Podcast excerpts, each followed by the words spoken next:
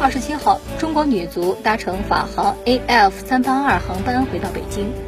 虽然经历了一年多的密集备战，世界杯结束，姑娘们休息的时间并不多。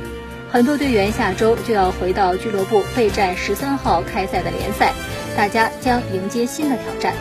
明年年初就要开始奥运会预选赛的比赛，而这次赛期长、赛程复杂，也是奥运赛的重点。